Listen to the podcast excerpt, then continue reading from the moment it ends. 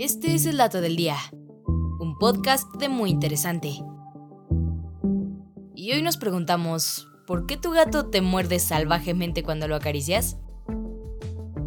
Después de una sesión suave de caricias y mimos, los gatos parecen perder el juicio, te muerden, te arañan y se ponen algo salvajes. Pero aunque parezca una reacción aleatoria, esta es una respuesta natural en los felinos domésticos, algo a lo que veterinarios llaman instinto de agresión. Evolutivamente, los gatos domésticos conservan la autonomía de los felinos salvajes, y es que después de alrededor de 11.000 años de cercanía con nuestra especie, los gatos no han dejado del todo su instinto de agresión, que al final no es más que una manera de sobrevivir sin la presencia de los humanos. Por esta razón es más probable que un gato de casa atrape pájaros, lagartijas y mariposas que un perro hogareño. De hecho, en algunos países estas conductas se han convertido en un problema de conservación de especies en peligro, como es en el caso de Australia, por ejemplo, donde el carácter salvaje y herencia genética de estos peludos compañeros los convierten en un depredador eficaz, capaz de cazar con solvencia aves, lagartos o mamíferos pequeños. El instinto de agresión se dispara cuando se juntan varias características en el ambiente, como el convivio con otros gatos o animales en casa. Algunos gatos, por ejemplo, son inusualmente territoriales y es posible que nunca se acostumbren a compartir su espacio, por lo que estarán mejor en un hogar siendo el único gato.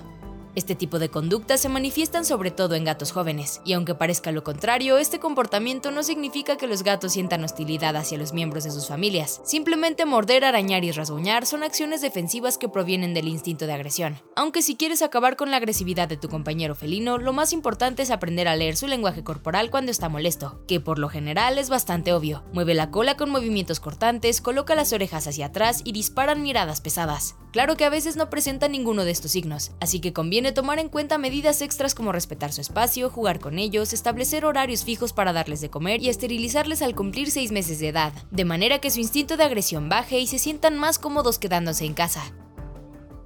Y este fue el dato del día. No olvides suscribirte a nuestro podcast y seguir todos nuestros contenidos en muyinteresante.com.mx. Hasta la próxima.